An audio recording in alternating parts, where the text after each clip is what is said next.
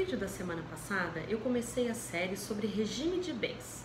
Hoje eu vou falar sobre o regime de comunhão parcial de bens.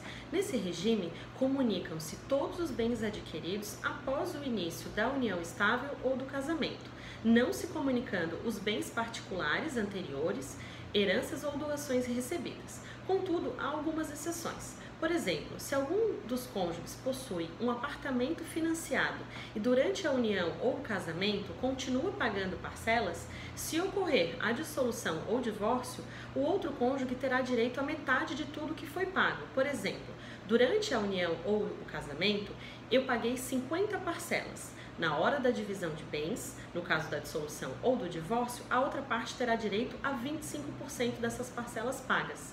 Assim como também, se eu possuo um bem anterior que está alugado, a partir do início da união ou do casamento, a outra parte terá direito a metade desse aluguel. Por quê? Porque no regime de comunhão parcial de bens, entende-se que tudo que for adquirido durante essa união será partilhado.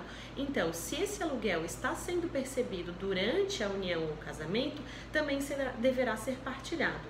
Por isso, é fundamental sempre consultar um advogado antes de escolher o regime de bens. Ficou com alguma dúvida? Mande um e-mail, acesse o nosso site e não se esqueça, se inscreva aqui no nosso canal para sempre ficar recebendo as notícias e novidades sobre os nossos novos vídeos. Na semana que vem eu vou falar sobre outro regime de bens. Até mais!